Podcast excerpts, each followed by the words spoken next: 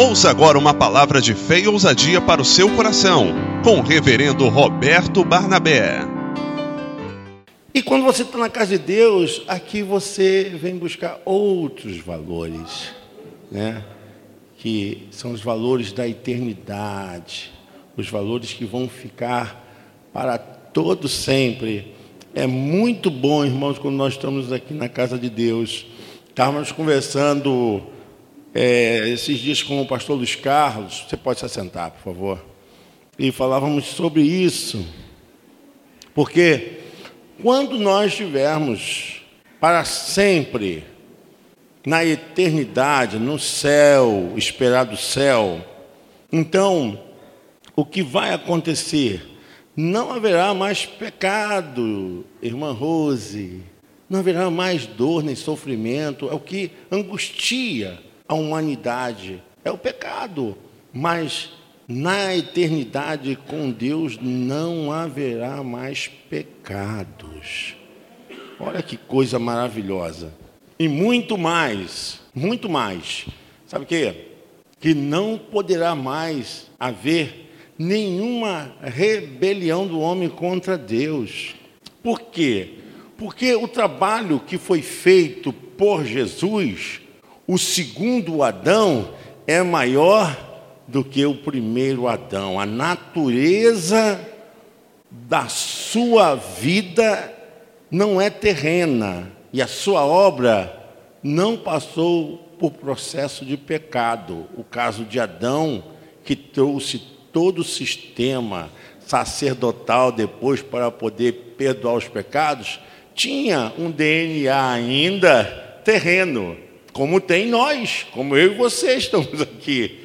Mas quando estivermos na dimensão da eternidade, aí nós teremos o DNA do segundo Adão, que é maior do que o primeiro Adão. Então, não haverá mais possibilidade dessa manifestação no céu, no céu, né? No céu, que é um estado de gozo, um lugar aonde os salvos vão viver aonde desfrutaremos para sempre da nossa verdadeira vida. Eu estava conversando com o pastor Luiz Carlos a respeito disso. falei, pastor Luiz Carlos, os planos de Deus não podem dar errado. Vai ser restaurado aquilo que começou no Éden, só que agora numa instância superior, porquanto nós estaremos sob a direção do segundo Adão, não do primeiro Adão. Então, os valores são muito, muito especiais. E é importante é, que você cuide da sua vida espiritual. Às vezes, a gente até quer falar algumas coisas aqui para a igreja, e a gente tem que ter muito cuidado. Por quê? Tem irmãos que são é, meninos na fé. São pessoas que não cresceram porque não lê a Bíblia, porque não estudam, porque não tiram dúvidas, não participam de uma escola como essa que você está, que constantemente está se alimentando. Então, ficam meninos na fé. É difícil você tratar alguma coisa com um menino na fé. É importante que a igreja cresça na graça e no conhecimento do nosso Senhor e Salvador Jesus Cristo, né? Pedro capítulo 3, verso 18. Então é importante, e isso tem que acontecer com a igreja, porque nós estamos vivendo um tempo, irmãos, que tem tentado tirar essa nossa visão e o conceito das escrituras, das escrituras, porque o que está solapando a humanidade é justamente novas sensações e emoções que tentam desespiritualizar o que é espiritual. O homem é espiritual, antes de qualquer coisa, o homem é espiritual. E vou dizer, aí os meninos na fé não vão entender. Isso é só para quem lê a Bíblia. Antes de nós sermos quem somos, nós já somos em Deus espírito. Porque a nossa aparência, a nossa forma física, não é o que nós somos. Nós somos muito mais. E no plano de Deus, todos que nascem, nascem debaixo de uma energia, espiritualidade. Espiritualidade. Então, todo ser humano é espiritual. Todo ser humano é espiritual que precisa de uma casa, que precisa de uma habitação. Aí por isso que precisa de um corpo. Mas as pessoas dão mais preocupações às coisas materiais, aos valores dessa vida, do que a sua própria essência, que é espírito. Que é espírito. Então isso é complicado demais, por isso que o homem sempre vai ter problemas, porque se desajustar no espírito, vai desajustar na psique, na alma, vai desajustar no corpo, vai desajustar também na vida, vai desajustar na família, vai desajustar na sociedade, vai desajustar... é uma cadeia sequencial. E a gente percebe nitidamente Quanto mais a pessoa se voltar para Deus e construir os valores nas Escrituras, ela tem mais vida saudável, tem mais a sua psique saudável, tem mais o seu corpo saudável, as suas relações são mais saudáveis. É isso que acontece. Aí quando desajusta com Deus, irmãos, porque é a origem de todas as coisas. E Jesus faz um papel tremendo, porque numa visão assim muito relacional, Jesus ele usa as metáforas da vida, ele vai trabalhando aquilo que tem para aproximar o ser humano com Deus sem os rituais, sem a religião. Por isso que quando Jesus começou seu ministério, ele não começou dentro do templo. Ele não estava preocupado lá com as vestes sacerdotais, com os elementos daquilo que representavam as coisas de Deus. Não, Jesus foi nas aldeias, nas ruas, Jesus foi onde estavam as pessoas. Jesus ouviu as pessoas, abraçou as crianças, Jesus esteve com pecadores, Jesus comeu com as pessoas, Jesus estava e essa relação Jesus foi transformando de uma forma tão maravilhosa, tão fraterna, de trazer as pessoas para Deus, ao ponto de Mateus 11, o versículo 28, ele percebe, irmãos, aquilo ali é uma visão de uma perspectiva do sofrimento social. Quando Jesus cita Mateus 11, 28, Ali não tem nada a ver que ele estivesse vendo assim demônio, vendo uma encarnação do mal nas pessoas, não. Jesus percebe e nessa capacidade de ver o sofrimento social, porque isso é inteligência, né? Ele vê o sofrimento social, ele começa a falar: olha, vinde a mim, todos vós que estáis cansados e sobrecarregados, que eu vos aliviarei. Tomai sobre vós o meu jugo e aprendei de mim que sou manso e humilde o coração, e encontrareis descanso para vossas almas, porque o meu jugo e o meu fardo, ele usou todo o material, os elementos que as pessoas tinham acesso. Porque aquelas pessoas eram pessoas rejeitadas e não tinham compromisso nenhum, mesmo porque não tinham acesso ao templo e nem à fé e nem aos cultos. Mas Jesus mostrou que eles eram pessoas que tinham valor para Deus. Vocês estão cansados, estão oprimidos, vocês estão sentindo assim fadigados nesse processo da vida. Olha, vem até Deus, vem até Deus, jogue sobre Ele, lance sobre Ele. E essa é a perspectiva que nós vamos trabalhar dentro dessa visão da jornada de Jesus para Jerusalém e na Palestina. A gente vai ver como Jesus diferenciou o seu trabalho do trabalho que era exercido no templo.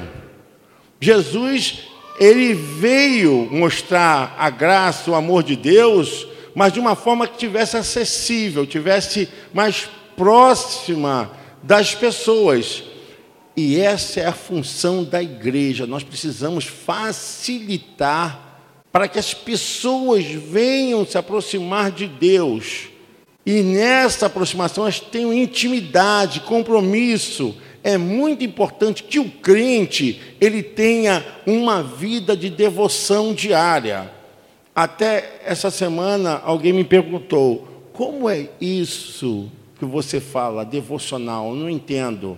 Eu falei: não, vou te ensinar. O devocional é um momento que você tira para meditar na palavra, entender o que você está lendo, para você orar e para você, se puder, cantar uma canção para começar o seu dia.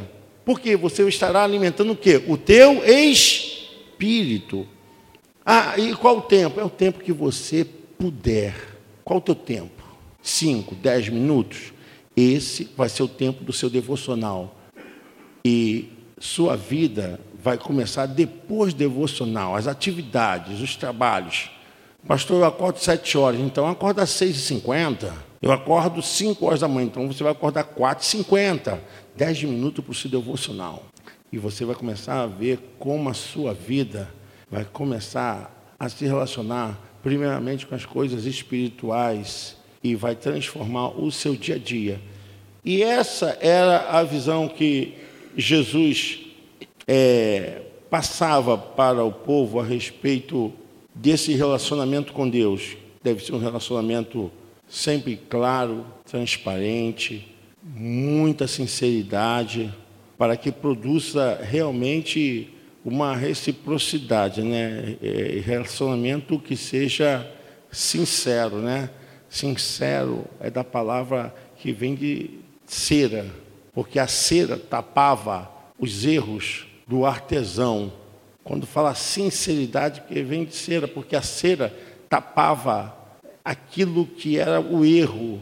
Então, eles passavam a cera e, de uma certa forma, enganava a visão das pessoas. Então, a nossa relação com Deus tem que ser sincera. Não tem nada em nós que Deus não saiba. Amém, irmãos? Vocês estão ligados aí no processo? Você pode aplaudir o Senhor? É isso aí. É sincera. A gente vive assim com Deus. O que é, é. E dizer ao Senhor: Senhor, eu preciso, eu preciso. É essa relação que as pessoas precisam ter com Deus. E vou dizer para os irmãos: o tempo é esse, a hora é essa, o momento já chegou. O que falta para nós é justamente entender o processo que Jesus usou para os discípulos. Gente, como nós pregaremos se nós não entendermos a palavra? Como nós podemos ajudar as pessoas se eu não sei o que eu estou pregando? E uma das coisas que nós temos feito aqui na igreja nesses últimos dias é treinar, capacitar, desenvolver e vamos começar agora é o processo da nossa colheita, que é a nossa prática, a nossa prática. Eu creio que esse é o tempo da colheita. A hora é essa, o momento é esse. Vou dizer para vocês, a hora já chegou. Amém? Não podemos deixar as nossas famílias, nossos amigos, não podemos deixar aquelas pessoas que amamos ir para o inferno. Talvez a pessoa que você estudou com ela, né, lá no primário, lá no ensino médio, fundamental, você está vendo indo para o inferno. Talvez seja até teu irmão de sangue, tua irmã, teu primo, e você está vindo para o inferno e você não tem feito nada. Você não tem tomado nenhuma atitude. Eu digo, a hora é essa, o momento é esse, a hora já chegou. Eu quero ler com vocês é, um texto em Mateus, capítulo 9, a partir do versículo 35. Muitos poderão ser salvos se nós praticarmos o Evangelho muitos poderão ser salvos. E principalmente esse trabalho que temos a consciência. Qual a nossa consciência? A importância da salvação, a importância de você permanecer firme, independente daquilo que precisamos para mantermos as nossas vidas nesse mundo, a nossa vida espiritual ela está guardada em Deus, está debaixo da sua proteção e da sua palavra. Mateus capítulo 9, o verso é o 35, todos acharam? Amém? Olha o que, é que diz. E percorria Jesus todas as cidades e aldeias, ensinando nas sinagogas deles e pregando o evangelho do reino e curando todas as enfermidades e moléstias entre o povo. Verso 36, o que, que diz a igreja?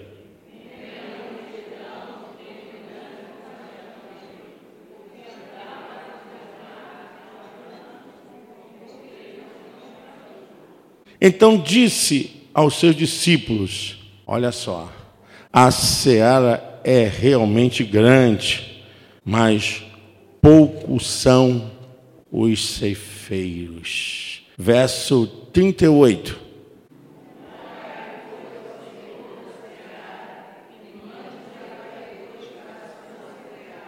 Vocês perceberam aqui uma coisa?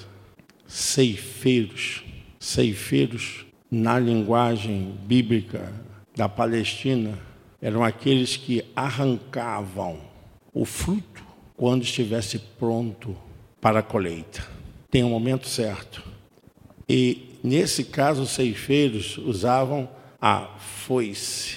Né? Ela é como se fosse uma interrogaçãozinha, só que era uma lâmina fiadíssima e tinha aonde colocar a mão, a parte de, do suporte da mão, ali o cabo. Algumas eram de pedra, outras de madeira, mas era confortável para quê? Segurar a foice firme. E a foice na mão dos colhedores, dos ceifeiros, ela tinha uma função muito importante. Jesus usa a metáfora de cortar, de separar, de distinguir, de não mais deixar ali no processo que possa se perder.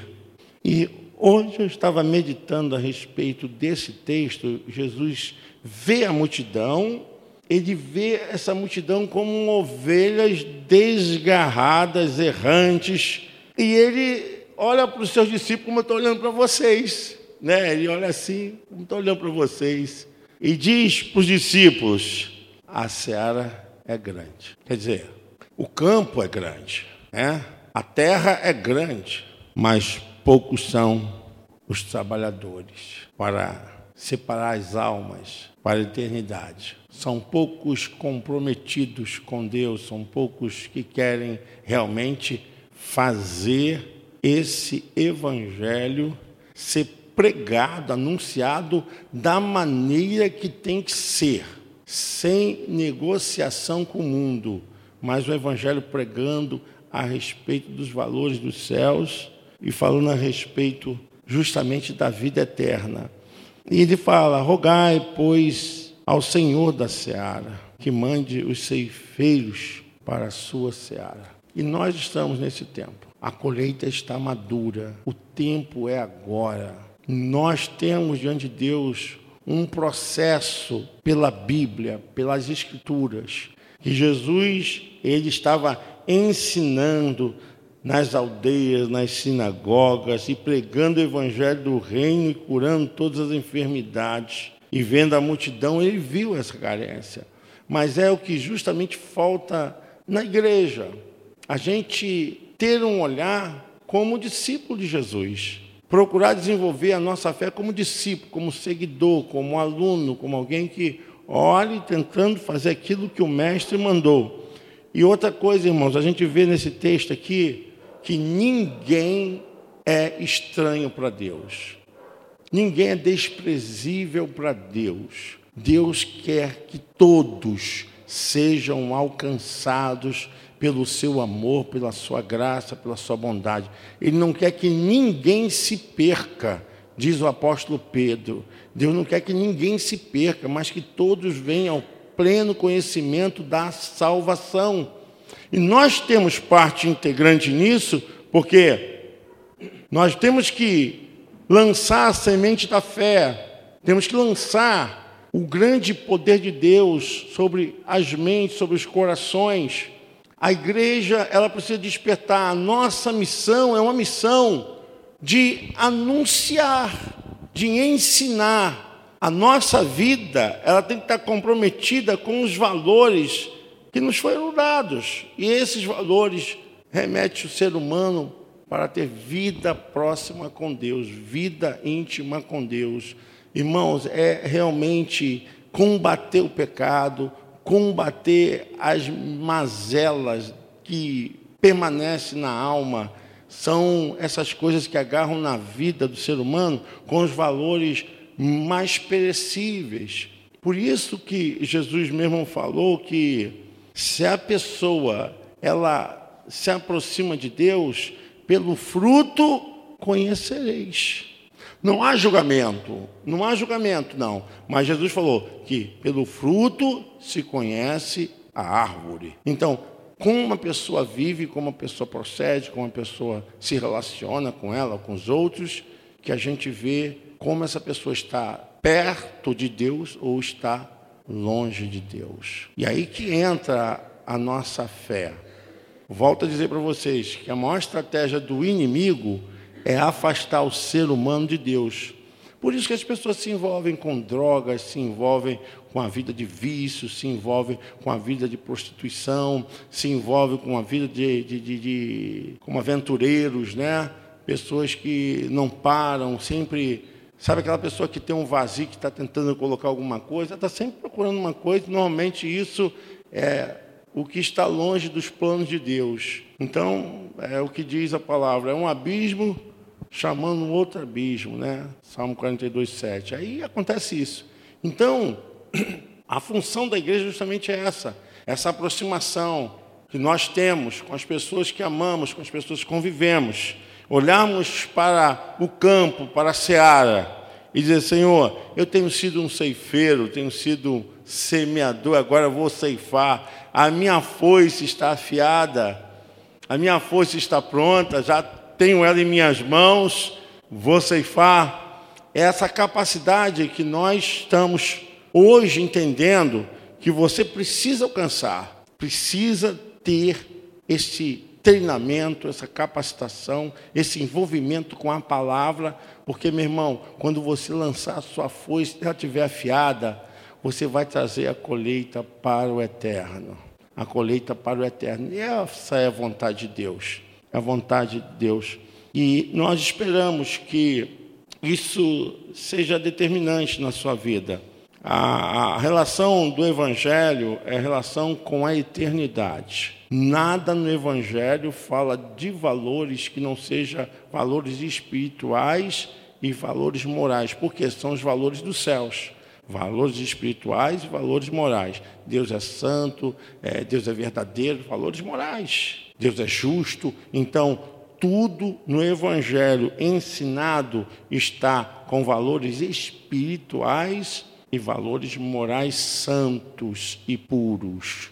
Então, o que, que a igreja foi contaminada? A igreja foi contaminada o seguinte: que Deus é aquele que é requisitado a dar. Então, tirar os valores dos céus, da eternidade, e botar os valores que são perecíveis aqui da terra.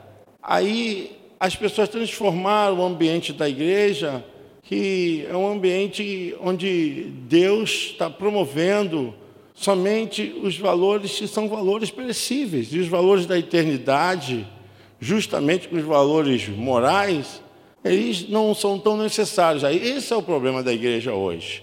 É a troca, não tem renúncia, não tem mudança, não tem transformação. Basta que você cumpra, basta que você dê, basta que você se coloque, ou se não, que você determine, que você. É, Deus não é obrigado a dar nada para ninguém, irmãos. Mas a gente vive assim. A igreja perdeu a visão do Evangelho de Jesus. Precisamos voltar com Jesus para Jerusalém e enxergarmos que os valores que Jesus ensinava e pregava eram valores da eternidade. Ele mesmo falou: olha só, eu trabalho e meu pai também, não é isso, pastor Carlinhos? Não é isso, pastores? Jesus falou isso. Eu trabalho e meu pai também. Aí ele diz assim para os discípulos: ó, o filho do homem não tem aonde reclinar a sua cabeça. Jesus dizendo só, não tem nem travesseiro, não tem nem onde colocar minha cabeça, não tem nem casa. Né? Por quê? O tempo era curto, ele não podia ficar preocupado com essas coisas, que ele sabia que o pai ia providenciar, mas ele falou: eu tenho que trabalhar. Quer dizer, eu tenho que ensinar, ministrar, que o tempo é curto. E a gente vive assim, o tempo é curto. Quando a gente percebe As pessoas estão morrendo sem Jesus, estão morrendo sem salvação. E eu vou dizer, estão morrendo dentro da sua casa, são seus parentes, pessoas desviadas, pessoas que estão nos vícios, pessoas que estão envolvidas com seitas e religiões. E você tem feito o quê? O que, que você tem feito? A única coisa que a gente faz é vou orar. Vou orar o quê? É trabalhar. Mande agora o povo orar para que o Pai envie trabalhadores para a sua seara. Porque se não trabalhar, irmãos, se não trabalhar, nós vamos ver o evangelho de egoísmo, o evangelho que é só para mim, só para eu me abastecer. E o evangelho não é isso, o evangelho é compartilhar. O evangelho é transmitir né, as boas novas de salvação. Amém? Você pode aplaudir o Senhor? Boas novas de salvação. Eu vejo aqui cada um com potencial, cada um com capacidade para ultrapassar esse espírito, desculpa a expressão, de mesquinharia espiritual. E é uma coisa que está assim tão tangível no mundo evangélico. Esse momento que as pessoas só se preocupam, ó, é culto disso, culto daquilo, é as ofertas dentro da igreja. E a missão da igreja é salvar, é pregar, é anunciar, é batizar. Ide, fazei discípulos de todas as nações, ensinando, batizando e fazendo guardar todas as coisas que eu vos tenho mandado. Essa é a missão da igreja. Fazer discípulos, transformar. E a gente está lidando com uma coisa muito é, dura que é a frieza da igreja com as almas perdidas, com a preocupação com o verdadeiro evangelho. Então, infelizmente, é, vocês têm ouvido muito a respeito de crentes se suicidando, pastores se suicidando. Gente, toda hora chega mensagem para mim, parece que o pessoal, assim, né, está começando a descobrir isso, está começando assim, ser revelado na mídia social, porque antigamente a, a mídia era só é, seletiva e agora todo mundo tem a mídia na mão, né? Qualquer um pode pegar e postar e falar com pronto, acabou. E as pessoas estão vendo a verdadeira situação, o caos. E isso dentro das igrejas. Falando de pessoas que estão suicidando fora da igreja, não, dentro da igreja. Aí é, é, cada semana é, é, dois, três pastores se suicidam, que a gente tem notícia. E por que estão suicidando? Por que estão. Gente, eu vejo um momento que a igreja ela tem que se rever. A gente tem que chegar, ó, bom, onde é que nós estamos errando? Aonde nós estamos falhando? E ter a humildade e a franqueza de encarar e dizer: Eu estou errando, eu estou falhando. Quem esteve aqui no curso de inteligência emocional? Levante a mão. Quem esteve? Olha, um grupo legal, né? A primeira coisa para você saber se a pessoa tem inteligência emocional, se ela aceita suas emoções negativas e positivas. Pô, o cara nunca erra, o cara nunca falha, ele nunca diz que ele é o problema. Então pode ter certeza que esse aí não tem inteligência. É. E o outro é respeitar as emoções é, sociais, né? das pessoas. Então, é, nunca aceito. Então, pode ter certeza que esse é um problemático neurótico complicado, complicado. Quando você começa a aceitar, se ver, você começa a entender que aquilo que é bom permanece, o que é ruim, você vai entender que vai ter que sair. E eu vejo essa situação assim, que a gente precisa é, reconhecer que algumas coisas precisam mudar precisam mudar. E ainda que seja um custo muito alto, difícil, né? Que às vezes a pessoa apanha, apanha, apanha, apanha, apanha. Às vezes tem que perder tudo. Vão-se os anéis, ficam-se os dedos. E, e se recupera. Infelizmente, seria melhor ter aprendido com os erros dos outros. Mas, infelizmente, as pessoas procuram o que é mais dolorido aprender com seus próprios erros, seus sofrimentos. E, de qualquer forma, é, se despertar, amém. Mas é mais dolorido. E eu vejo nesse momento que é hora. A hora é essa, o momento é esse. E a nossa preocupação não tem que ser outra. E isso, irmãos, traz uma unção para a igreja, uma unção que eu digo, uma presença gostosa, porque o Evangelho também tem parte humana, porque se nós entendermos que o Evangelho é termos empatia ao próximo, a gente vai ver que a gente vai ter que estar voltado ao sofrimento alheio. Então, esse evangelho que só se volta para si é um evangelho que tem que ser despossessivado. Ele está possessivo, pô. Está errado. É bom para você o evangelho? A tua salvação é uma bênção, Rose? É maravilhoso ter Jesus, o Espírito Santo? E por que, que não transmite aos outros? Essa mesma alegria, satisfação. Essa é a visão de Jesus, de nós podermos fazer com que os outros sintam aquilo que nós estamos sentindo na casa de Deus. Então, todos são úteis na obra de Deus. Todos devem trabalhar. É o texto que diz assim, olha, vamos rogar. Então disse aos seus discípulos: a seara é realmente grande né? Tem muita coisa para fazer no Ministério de Louvor, tem muita coisa para fazer no Ministério de Missões, tem muita coisa para fazer no Ministério do Hall de Bebê, tem muita coisa para fazer na área do ensino. E, pastor, é muito trabalho. Então, faça discípulo. Vamos rogar, vamos orar a Deus e vamos trabalhar para que a casa do Senhor seja atendida. Então disse aos seus discípulos: A seara é realmente grande, mas poucos são os ceifeiros, trabalhadores. Rogai, pois, ao Senhor da seara que mande ceifeiros para a sua seara. E é isso que nós temos que fazer. Eu fico pensando que hoje as pessoas não conhecem a palavra porque não tem quem ensine. Não tem ninguém para ensinar, não tem ninguém para instruir. Vocês lembram daquele é, tesoureiro é, lá da África, o etíope, que vinha na carruagem e estava lendo o livro de Isaías e encontrou-se com Filipe, Filipe, é, o evangelista, Filipe discípulo, né? E Filipe perguntou: Você entende o que você lê? Ele disse: Não, não há quem me ensine. E de Filipe chegou e explicou para ele, estava lendo aquela passagem lá de Isaías 53, né? E não entendeu nada. Felipe parou, ensinou a ele. Aí, quando parou a carruagem, ele disse: O que me impede de eu ser batizado? Eis ali a água.